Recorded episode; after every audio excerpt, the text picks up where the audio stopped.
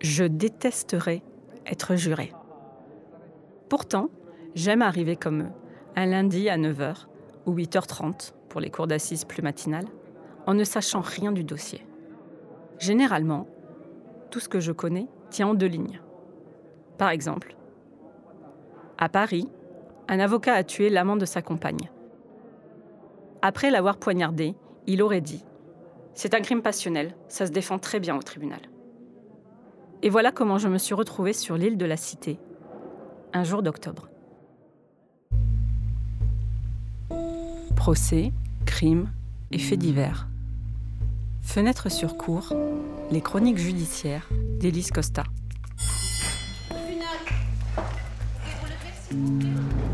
Saison 2.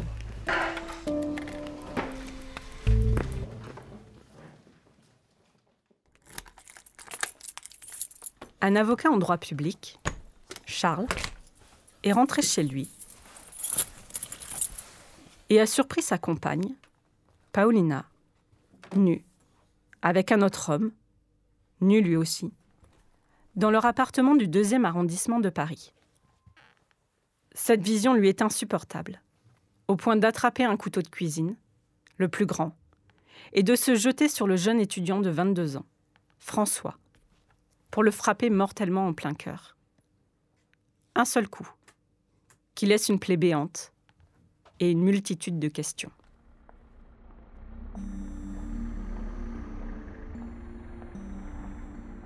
L'avocat est ensuite retrouvé hagard, allongé sur la chaussée, en espérant qu'une voiture passera bien assez tôt et bien assez vite.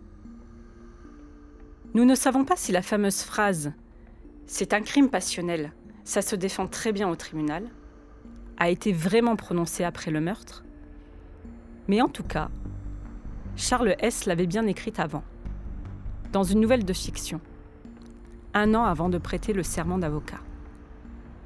La nouvelle a été retrouvée sur son ordinateur par les experts en informatique.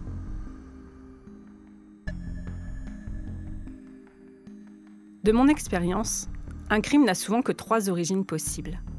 L'argent, le sexe ou le pouvoir. À partir du peu d'informations dont je dispose, dans le train qui m'amène à Paris, mon cerveau élabore déjà une histoire. C'est un crime ayant pour origine le sexe et le pouvoir. Charles n'a pas supporté de voir sa compagne, Paulina, coucher avec quelqu'un d'autre, au bout de deux ans et demi de relation. Un expert psychiatre dira, durant ce procès, Les crimes passionnels n'existent plus. Avant, on disait crimes d'amour. Mais en réalité, ce ne sont jamais que des crimes d'amour propres. Je me dis, ça va être très simple. Charles a tué François parce qu'il considérait Paulina comme sa propriété.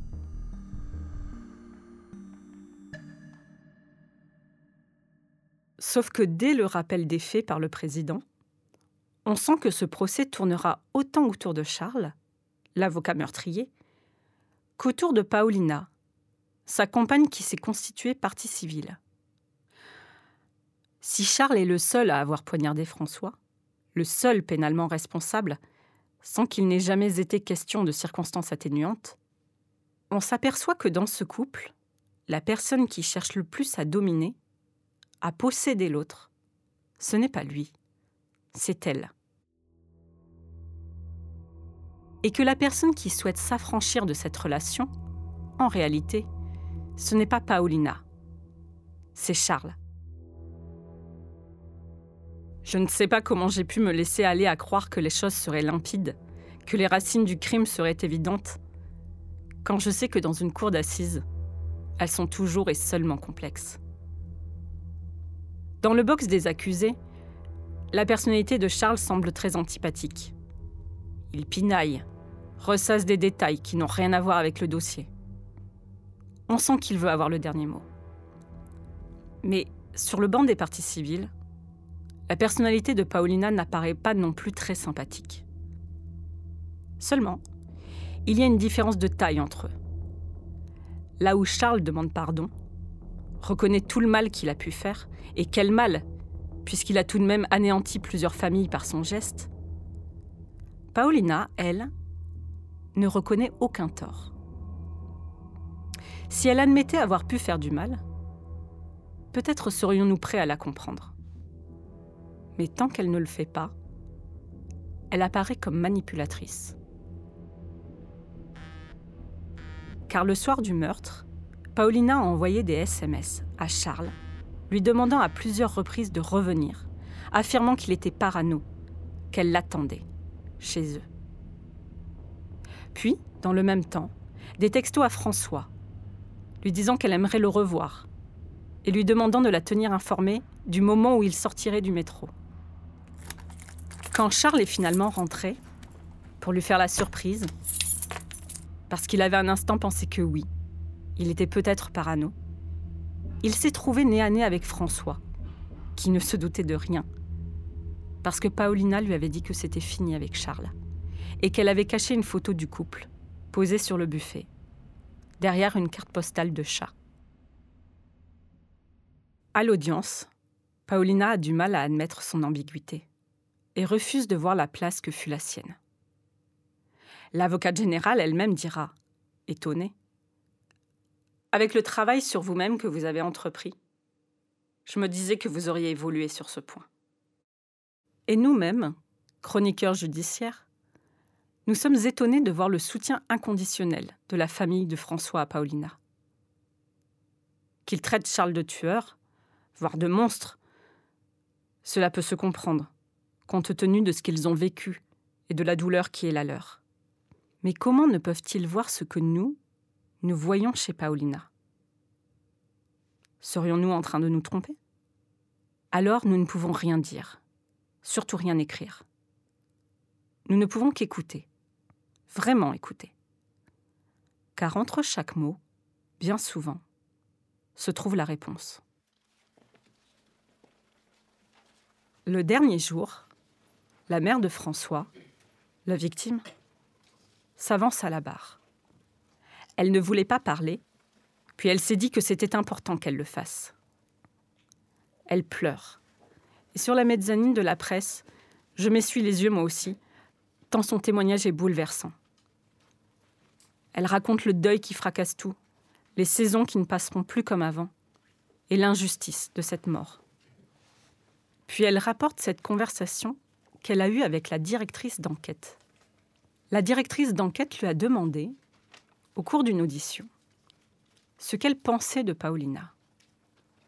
La mère de François a répondu qu'elle n'en pensait rien, qu'elle s'en fichait, que dans 15 jours, cette femme, Paulina, aurait oublié son fils.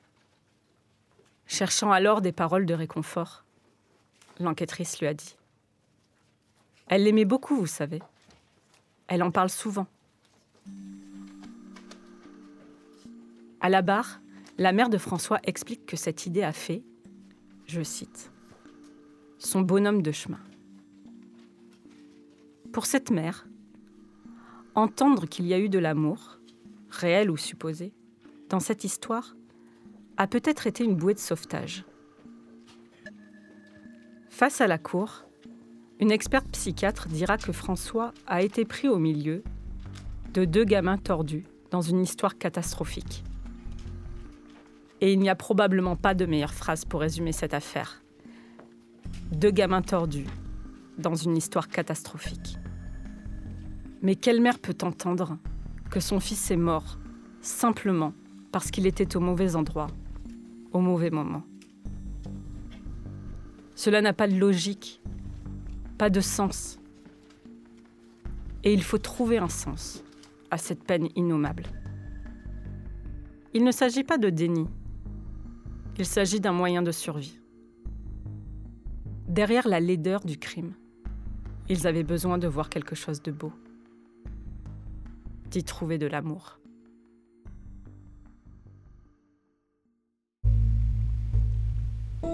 Fenêtre sur cours est un podcast produit par Arte Radio. Vous pouvez l'écouter sur le site arteradio.com ou sur l'application gratuite pour mobile. Abonnez-vous sur Apple Podcast, SoundCloud, Deezer, YouTube ou votre application de podcast favorite. N'hésitez pas à nous soutenir en laissant des étoiles dans les yeux ou des commentaires dans les dents. Rendez-vous dans 15 jours pour le prochain épisode. Tous les épisodes sont disponibles à l'écoute ou en téléchargement. Thank you.